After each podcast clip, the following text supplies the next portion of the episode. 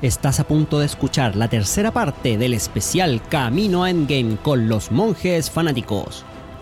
Ponte cómodo para oír este episodio y sin más que decir, ¡comencemos!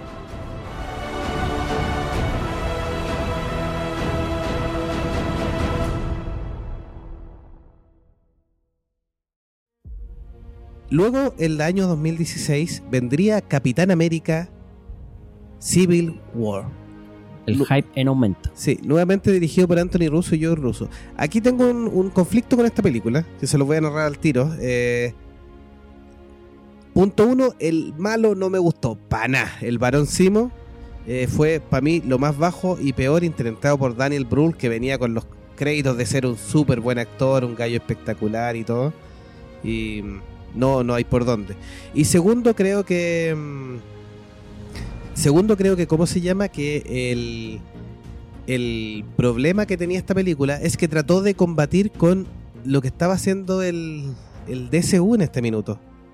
Que era, por un lado, había sacado el Superman, el Man of Steel, con una buena recepción. Y a pesar de ser oscura, la, gente lo había recepcionado bien en- dentro de la taquilla y dentro de, de sus corazones a este nuevo Superman de Henry Cavill.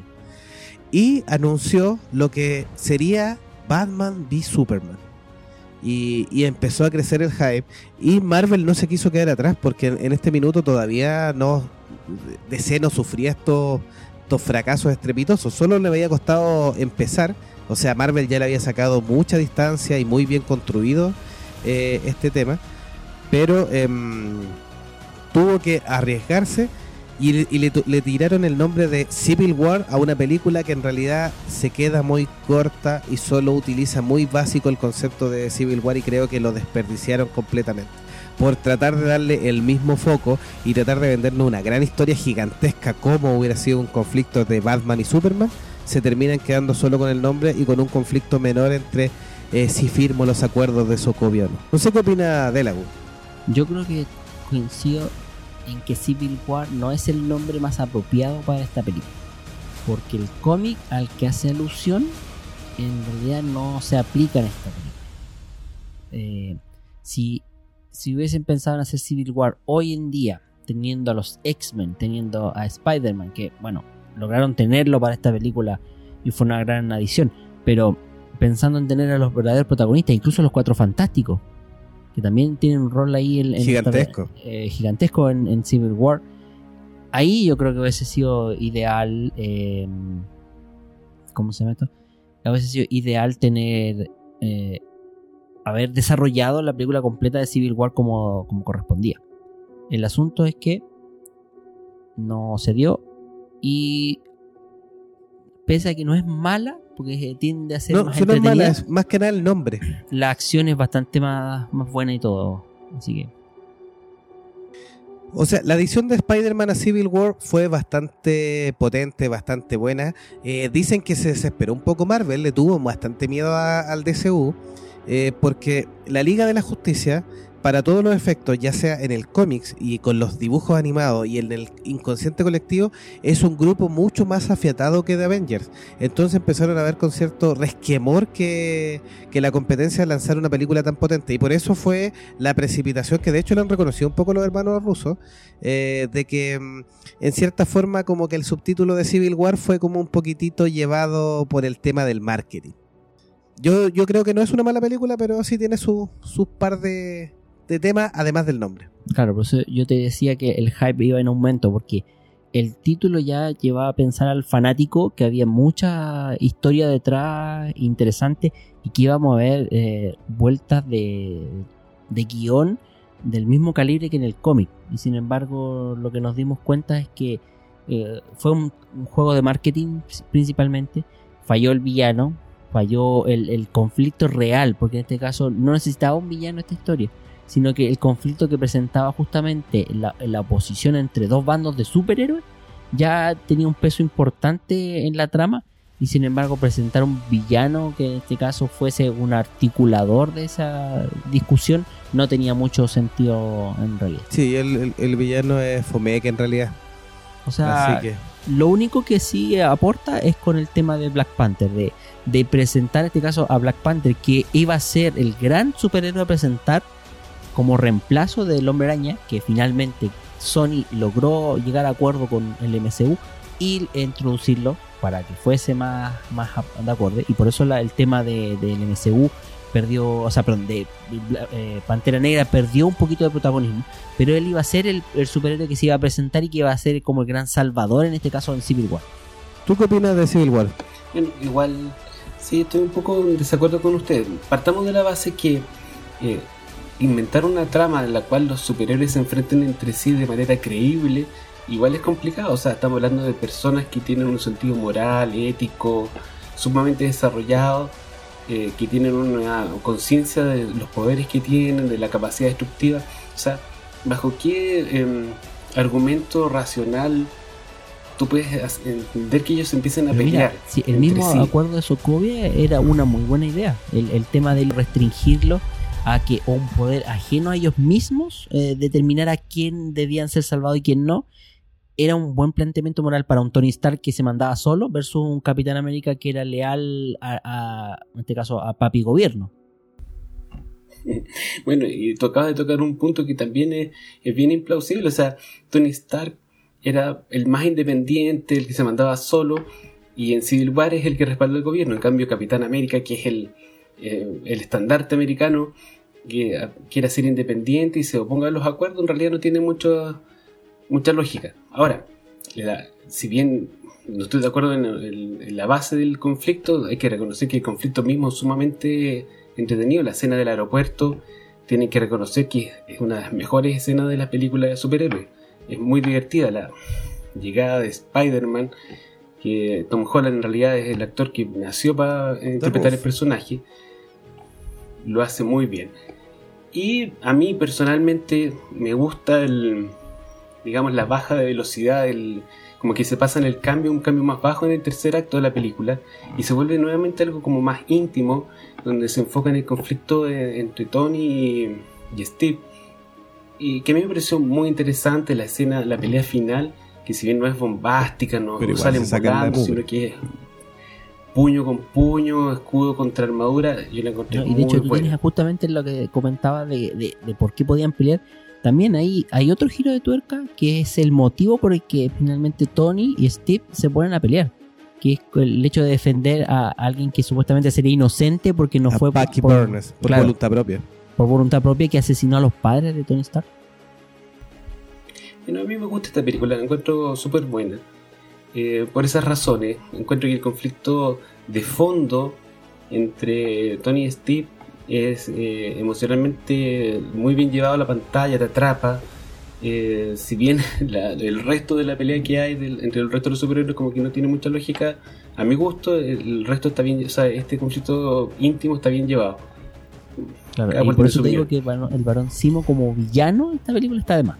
Sí, como que es innecesario. O sea, para mí ahora es, es como particular nomás el tema. Claro, descubrir la conspiración de Hydra, eh, Tony descubrir la verdad que pasó con, con este caso con el soldado de invierno, al Capitán América defendiéndolo un poco porque es su amigo. En ese sentido está la moralidad de ser el amigo el que defiende. El bromance. El bromance, claro. Pero Simo como diciendo, ah, es que lo que pasa es que si no fuera por mí esto no se hubieran peleado. Como, oye, chao se han peleado igual si estando o no en la película. Sí, bueno, pues, y, y, Chaya, después de echarle la culpa a Paki, que supuestamente había matado a su padre, eh, que había sido el varoncimo, eh, termina eh, salvaguardando al soldado de invierno en, el, en la mismísima Wakanda. Bueno, igual no hay que olvidar que el, el varón Simo no está muerto, sigue vivo en el MCU. Y no sería raro que lo saquen de la cárcel para que sea uno de los antagonistas de las películas que vienen a continuación de Endgame. Sí, puede ser. Vamos a ver. En el año 2016 hace eh, la magia se hace presente en el MCU. Dirigido por Scott Derrickson, se estrena Doctor Strange, protagonizada por Benedict Cumberbatch, actor inglés, y ahí con la participación de Rachel McAdam, Benedict Wong, eh, Matt Mikkelsen, que viene con los títulos bien en alza, eh, con esta participación y otras, y Tilda Swinton en el papel de Ancient One, que la transforman de hombre a mujer, pero Tilda Swinton es súper eh, ambigua, súper hermafrodita en su, en su, su forma de ser. Ya lo había demostrado en el Constantine como Gabriel. Así que es uno de los puntos buenos. Multi, multifacética también. Sí, mira, Doctor Strange, yo creo que es la película que resume el problema este que le ven al, al MCU muchos de sus detractores, que es el que todas las películas parecen hechas con calco. En realidad, si tú comparas Doctor Strange con Iron Man, por ejemplo, eh, siguen la misma línea. La historia del, del, protagonista, que es una persona que no tiene mucho respeto por las demás personas, egoísta, egocéntrico, que sufre un accidente, un cambio de vida. Una redención después.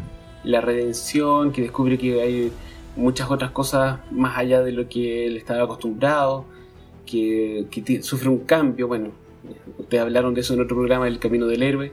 En esta película se ve súper claro y está bien eh, estructurado. Ahora, yo igual lo encuentro una película entretenida, pero nada más. Es solo entretenida. Tiene algunos elementos rescatables. Yo encuentro que Benedict Cumberbatch lo hace bastante bien. Es un personaje atractivo que vuelve después en Infinity War con un rol bastante preponderante. Eso, eso me molesta un poquito. ¿eh? Disculpa que te Que sea tan, tan bacana. ¿eh? Es que, claro, me, me molesta porque en estricto rigor, en Doctor Strange, la película, claro, él eh, vive el camino del héroe y por ende el aprendizaje para convertirse en uno de los eh, eh, hechiceros supremos. Hechiceros supremos, exactamente. Entonces tiene toda la inexperiencia por no, por no tener el bagaje que tiene, por ejemplo, de Ancient One. En cambio, en Infinity War se ve como que hubiese vivido años y años siendo uno de estos hechiceros supremos y, y, teniendo poco menos que todas las respuestas, siendo que en términos de tiempo no habrá pasado más de uno o dos años de un, de un evento y otro. Ahora, no faltará el fanático que me diga, oye, pero con, por ejemplo, con el ojo de Agamotto podría haber viajado en el tiempo y haber visto miles de cosas en, en pocos y segundos. practicado mil veces. Que fue lo que, la, la, perdón, que fue la, el, el, argumento que usó para derrotar al villano finalmente en, en la película de él. Es que eso te iba a decir, o sea, yo, lo que tú estás diciendo tienes toda la razón y es un, un ripio argumental de por qué es tan poderoso. Pero si uno es como estricto estricto de la trama de la película, se supone que en su enfrentamiento contra Dormammu eh, repitió miles de veces o si no millones de veces eh, esa conversación, por lo tanto tiene muchos años de experiencia, sino miles de Much, años. Miles de años muriendo. Sí, pues de hecho, eh, a, a, pesar de que nos muestra solo como dio 20 veces la misma escena, eh, da, la, da la impresión de que está casi con un enfrentamiento por siglos con Dormammu repitiéndolo hasta que Dormammu cansa, o sea, una entidad eh, cósmica gigantesca que no se cansa al, No, pues, al, al, inmortal. al 20 intento. Eh, Se supone que hace muchísimos intentos cuando y siempre termina en la muerte y no logra. Es que en teoría, como es inmortal, En el bucle eterno, claro. claro, no lo puede derrotar eh, Doctor Strange y por ende el bucle eterno es lo que único que necesita es el cansancio de esta bestia cósmica. Como para que se aburre ya, no, no vuelvo. Bueno, pasa que cuando abren este, todo este mundo místico del universo Marvel a, las películas, aunque sea con una sola película, estamos eh, eh, abriendo las puertas a un mundo que tiene mucho poder y el hechicero supremo es un personaje muy poderoso dentro de los cómics. Entonces, claro, eh, es medio chocante cuando tú has visto la película que, claro, aparece, no cacha nada, en el transcurso de la película aprende un poco y en la película siguiente es súper poderoso, pero si nos vamos al cómic, él es un personaje que ha estado hace décadas eh, publicándose, que tiene un gran trasfondo y que es muy Sí, poderoso. parte de los Illuminati. O sea, lamentablemente no he visto todavía Capitana Marvel, pero me imagino que debe pasar algo parecido. Bueno, este nos confirmarán. Sí, lo vamos a explicar ahí sin darte spoilers para que no te pierdas ese punto y a los amigos que, como es la película más reciente, tampoco les trataremos de arruinar la diversión. En el año 2017, James Gunn vuelve a la carga con Guardianes de la Galaxia 2, que repite elenco y nos trae también la participación de Carl Russell como Ego the Planet.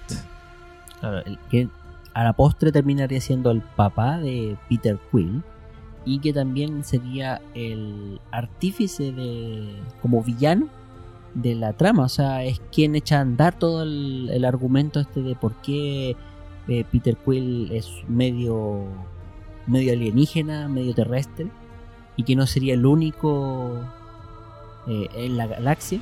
Ahora, de los sobrevivientes tal vez sea el único, no vamos a dar tanto spoiler, pero eh, pero también es parte de justamente de por qué este caso aparece Igo en su forma humana y a la vez en su forma celestial como planeta. O sea, Claro, ahí le da un poco más de poder a Star-Lord porque lo hace ser eh, mitad humano y mitad celestial. Claro, lo cual explica lo que pasó en Guardianes de la Galaxia 1, que fue capaz de sostener con su mano desnuda una piedra del infinito. Cosa Claro, que, de ahí acuerdo le, a la mitología, coherencia, sí. claro, de acuerdo a la mitología de las gemas del infinito, eso no es posible eh, de parte de un mortal.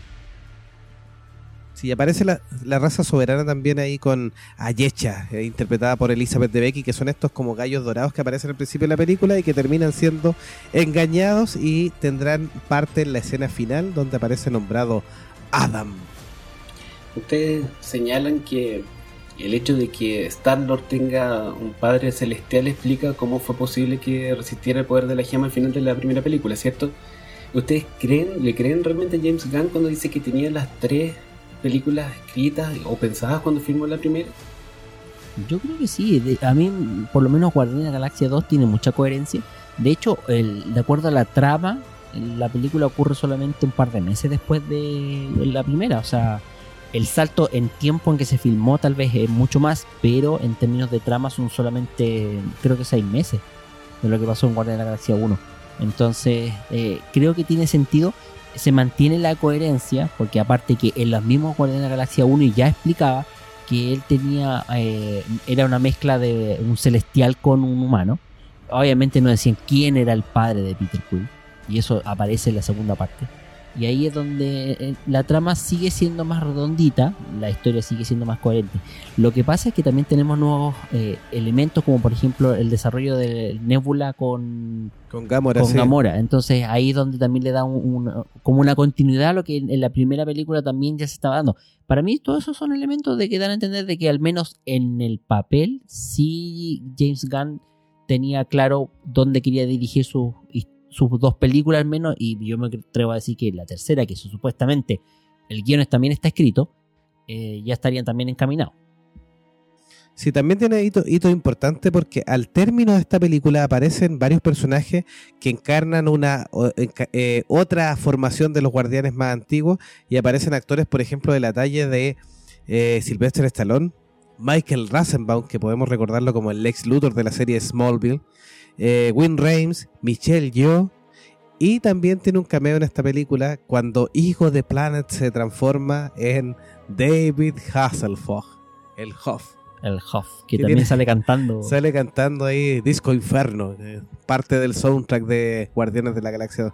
Uy, Un, un- un guiño muy divertido en realidad con el Hoff. Claro, y que también pues, hace alusión, o sea, repite la fórmula de mezclar las canciones en el momento adecuado para generar este efecto humorístico también, o, o de- o potenciar de repente la escena Sí. en el minuto. Sí, creo que no lo logra tan bien como en la primera, pero a mí la película igual me entretuvo, me, Yo me creo- gustó. Yo sí. creo que el factor novedad, cuando tú lo Sí. pegas por primera vez, te potencia más o te impacta más que ya cuando sabes que la fórmula la van a ocupar y, y estás como un poquito más preparado. A mí me da la sensación de que Guardianes de la Galaxia 2 trata de enlazar distintas líneas argumentales, muchas, demasiadas. Se hace un poco enredado, a veces un poco cansador y no todas funcionan igual de bien. A mí, por ejemplo, todo el, el tema de, de Peter Quill y Yondu, su relación como de padre adoptivo, me parece que funciona mucho mejor que toda la relación de Peter Quill con Ego, que se hace un poco fome, en realidad se hace un poco larga. Eh, por otro lado está todo lo que le pasa a Rocket Raccoon, lo que le pasa a sus compañeros, a, a Nebula, con... Eh, chuta, se me olvidó el- Gamora. con Gamora, que es mucho más interesante de repente que la trama principal de Star-Lord. Bueno, esa de repente eh, le pasa a las segundas partes que tratan como de echar toda la carne a la parrilla y no resulta tan bien. Pasó con Iron Man 2, por ejemplo, o con Avengers 2. No, claro, en ese sentido quiso hacer la fórmula de Shukuida donde repartirle tiempo a todos los personajes y claro, Peter Quill yo creo que terminó diluido un poco en, en el resto de las tramas. Pero no, no deja de ser un poco la conexión más eh, interesante también con el mundo cósmico, o sea, como expandir aún más el tema. eh, para mí, por ejemplo, la inclusión de los celestiales en esto, el, el- la alusión a Adam, en, como escena post-crédito también, que todo el mundo dijo, "Ala, Adam Warlock. Y para quienes no eh, sepan quién es Adam Warlock, es un personaje súper importante en, en lo que es eh, la lucha contra Thanos, por ejemplo, uno de los poseedores de las gemas del infinito. en este Sí, caso, y tuvo el mente, guantalete también, sí. Pero la gema del alma, Y tuvo el guantalete también en su poder. y también sí. Luego Sony haría eh, beneficio de, de esta unión con, con Marvel, Marvel Disney, y sacaría Spider-Man Homecoming en el año 2017, dirigido por John Watts, un director totalmente novato, y con la elección de Tom Holland que ya estaba confirmado en el papel. Eh, y el malo para mí es uno de los más de los puntos más potentes, que no está en MCU, pero sí eh, es Adrian Thomas, el buitre interpretado por Michael Keaton. John Watt ganó la dirección de esto porque cuando se presentó y entregó sus, po- sus pocas credenciales que tenía o sus pocos laureles que tenía de cosas chicas que había hecho, creo que se levanta la polera y muestra y tengo esto. Y era un gran tatuaje de Spider-Man. Y dicen que eso terminó de convencer a los productores que estallaron en una risa porque fue como totalmente jugado ahí John Watt. Bueno, esta película yo creo que repite la tendencia de que la, la, trama, por decirlo así, es mucho más acotada, el problema es más local eh, y se resuelve dentro del vecindario, por decirlo así. Y eso le da mucha potencia, lo hace muy bueno, una historia bien centrada, los personajes se alcanzan a desarrollar bastante bien. Repite un poco la fórmula, o sea, esta cuestión de, de, introducir al personaje, pero sin volver tan atrás, porque cuando empieza la película, eh, Peter Parker ya es Spider-Man. Eh, y más encima lo refuerza con la presencia de, de Tony Stark en escenas clave, que ya lo habían señalado, en un rol de un mentor, que le da mucho peso a la historia, que lo hace muy buena. A mí me encantó Homecoming, yo pienso que es de las mejores películas de, del MCU y es una suerte que Sony haya logrado llegar a un acuerdo con, con Marvel Disney para poder meter el personaje y hacerlo participar aunque fuera en las últimas películas. Es una suerte de que Mar, perdón, de que Sony no haya sabido qué hacer con el arácnido, porque al final eso lo impulsó a llegar a un acuerdo con Disney. Recordemos que para que Sony no pierda los derechos de El Hombre Araña, tenía que hacer películas con el personaje. Y eso fue lo que intentó hacer con eh, The Amazing Spider-Man, reviviendo la franquicia que, que había dejado Sam. Raimi y Tobey Maguire en lo alto. Pero como no le resultó al mismo nivel y con el mismo impacto, Sony estaba desesperada en buscar eh, la manera de revivir al, al arácnido y como justamente no halló la fórmula correcta, que incluso se intentó desarrollar en la Amazing Spider-Man 3, pero al final todo se fue al tacho de la basura, es que este acuerdo con Marvel Disney terminó siendo un salvavidas para, para Sony, que nada más inmediatamente aprovechó de sacar los spin-offs y ya tenemos a, eh, Venom, Venom, en el primer lugar rechazada por la crítica, pero aceptada por el público. y los fans. sí. recaudó más de 800 millones. Un, Y todo que- un éxito para Sony. Y que viene Morbius en camino, en proceso. ya. Morbius, que ya está en filmación, sí. Man, ya se sí. filtraron las primeras escenas donde Jared Leto interpreta a Morbius, el vampiro, un personaje dentro del Spider-Verse, y, y que ya lo muestra volando en estas pantallitas verdes donde se, después se digitaliza todo. Yo creo que este arreglo significó que todos nosotros ganaremos. O sea, los fanáticos ganamos por un personaje que es emblemático, que aparece en las películas. Sony ganó, Marvel ganó, todos Eso ganamos. Todos salimos ganando con este acuerdo. Sí, y, y ganaron a la tía May también. Sí, cambiaron a tía May y subió- subieron los bonos de la tía May. Sí, veremos qué, qué más nos mete, porque aquí John Watts también dio algunos easter que pasaron desapercibidos. Por ejemplo, el personaje interpretado por Donald Glover es el tío de Miles Morales en los cómics. Así que podemos ahí tener alguna posibilidad de que Miles Morales haga algún acto de presencia. Aunque a mí no me gusta ese Spider-Man, pero bueno, es el que está de fama. Y también, por ejemplo, eh, el personaje de Zendaya le dicen MJ, pero no es directamente ya han jugado con la idea de que es o no es eh, Mary Jane Watson. Pero vamos a ver qué se desarrolla a futuro. Y también la incorporación de Angry Rice, una actriz muy chiquitita, joven, como Betty Brand, que sabemos que es una de las novias de los cómics, que por las películas fue dejada de lado, pero era una de las novias principales también que tuvo el arácnido. Así es. Ahora nos saltamos al 2017 y nos vamos con las terceras partes de varias películas, incluida en este caso Thor Ragnarok, que es la culminación de la trilogía de el personaje del rey del trueno, de, perdón, del dios del trueno, eh, dirigida por Taika Waititi y que para muchos es considerada como el, El, Thor, Thor payaso. payaso, el, el Thor El que hace de tontito. Tontera. ¿Qué opina usted, don monje Iconicus, en este tema? Bueno, yo tengo, tengo que decir que tengo una debilidad por las películas de Taika Waititi, me las he visto todas y las encuentro súper divertidas. Me gusta su humor, como humor neozelandés. entonces cuando vi Thor Ragnarok, en realidad la encontré muy divertida, me reí mucho. Eh, saca la faceta cómica de Chris, de Chris Hemsworth. Eh, bueno, la faceta eh, cómica de, Loki, en realidad muy divertida. Entiendo que tiene un gran grupo de, detractores, porque el, cambio tonal con respecto a las películas previas, que eran súper serias, eh, fue muy marcado, fue brutal. Eh, incluso mi, mi, esposa, que es la que me acompaña a ver esta película, la bautizó como la película del payasito Thor, o de Thor tontito. Mejor sobrenombre. Pero, pero yo encuentro que es muy rescatable y pienso que se atreve a innovar, se sale un poco del molde, eh, eh, se va hacia lugares nuevos y lo hace bien. Eh, eso. El, sí, el enemigo de esta película es Hela, interpretado por Kate Blanchett, y nos muestra, bueno, el decaimiento de Odín y la profecía del Ragnarok. Y mm, con la aparición de Hela, que estaba ahí, supuestamente hija de Odín, y estaba controlada para que no destruyera por sus ansias de poder. Yo encuentro que es una muy buena mala. Eh, Hela, Kate Blanchett logra un gran papel. Eh, lo de James Goldblum con el gran maestro me entretuvo a ratos. Lo que pasa es que como que Taika Waititi fue como eh, ya, ya que Universal no quiere hacer nada más con Hulk, vamos a ocuparlo de Planet Hulk todo lo que podamos y trata de exprimir ese pedacito de Hulk en el espacio. Y tiene coherencia con el arco documental porque al final de, de Avengers 2 Hulk se había ido en un Quinjet hacia el espacio o hacia un lugar inexplicado.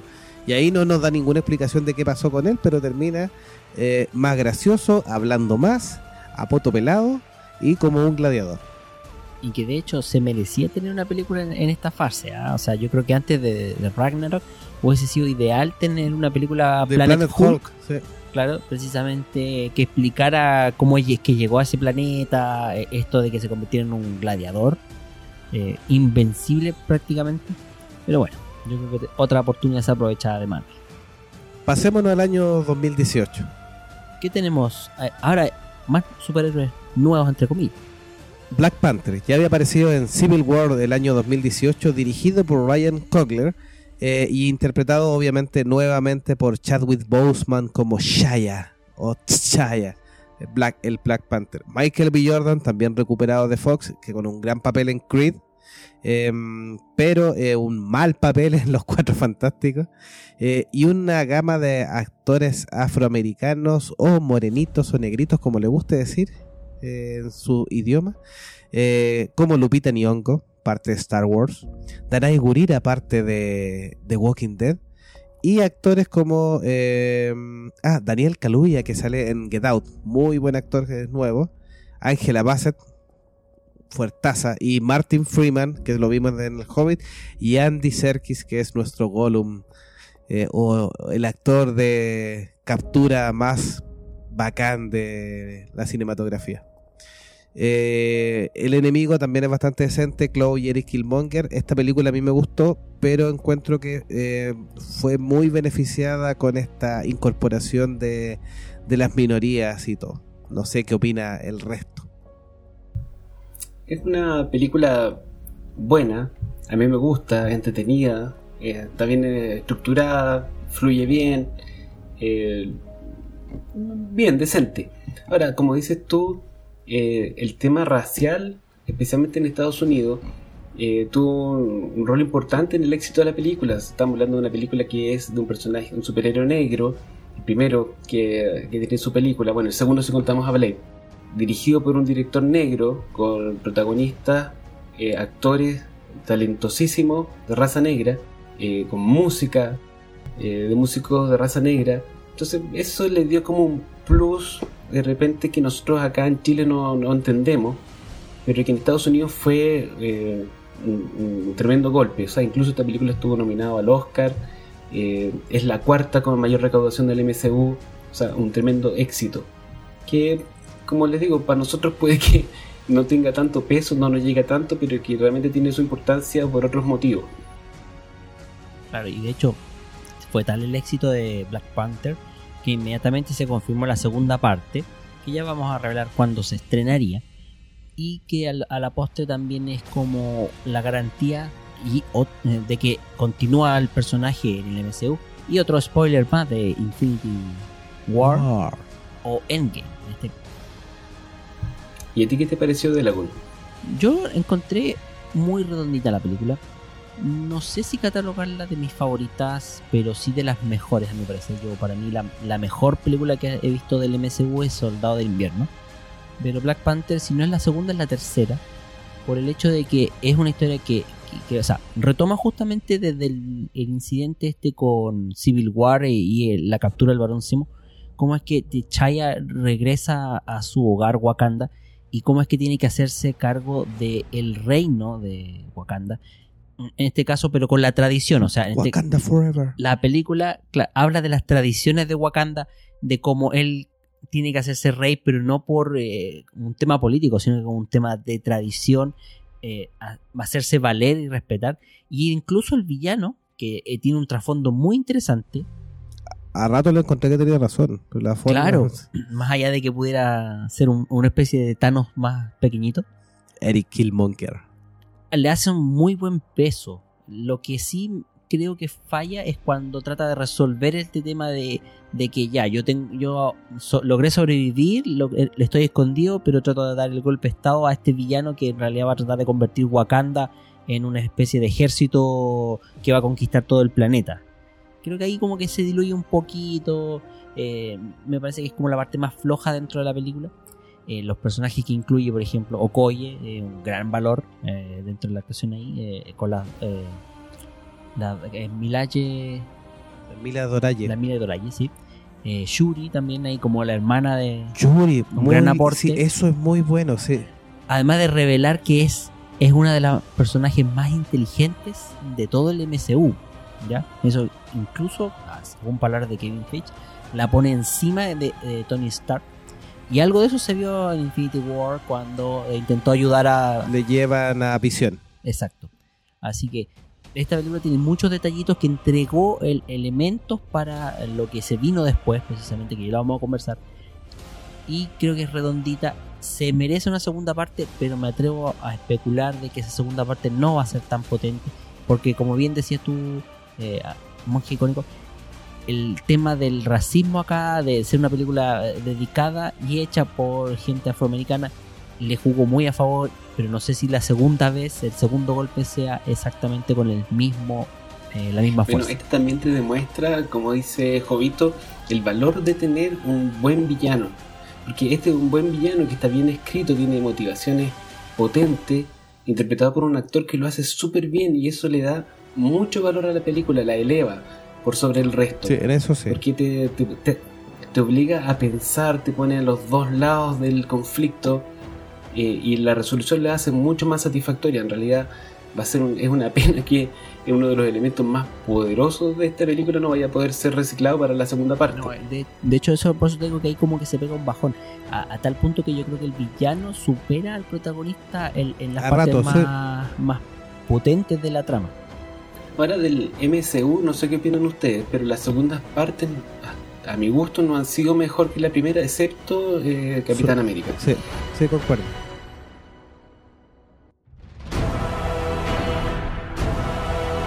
Este es el final del tercer capítulo del especial Camino a Endgame con los monjes fanáticos. Suscríbete en tu app favorita para no perderte la última parte de este especial que los monjes hemos preparado para que estés al día antes del estreno de la cinta Endgame.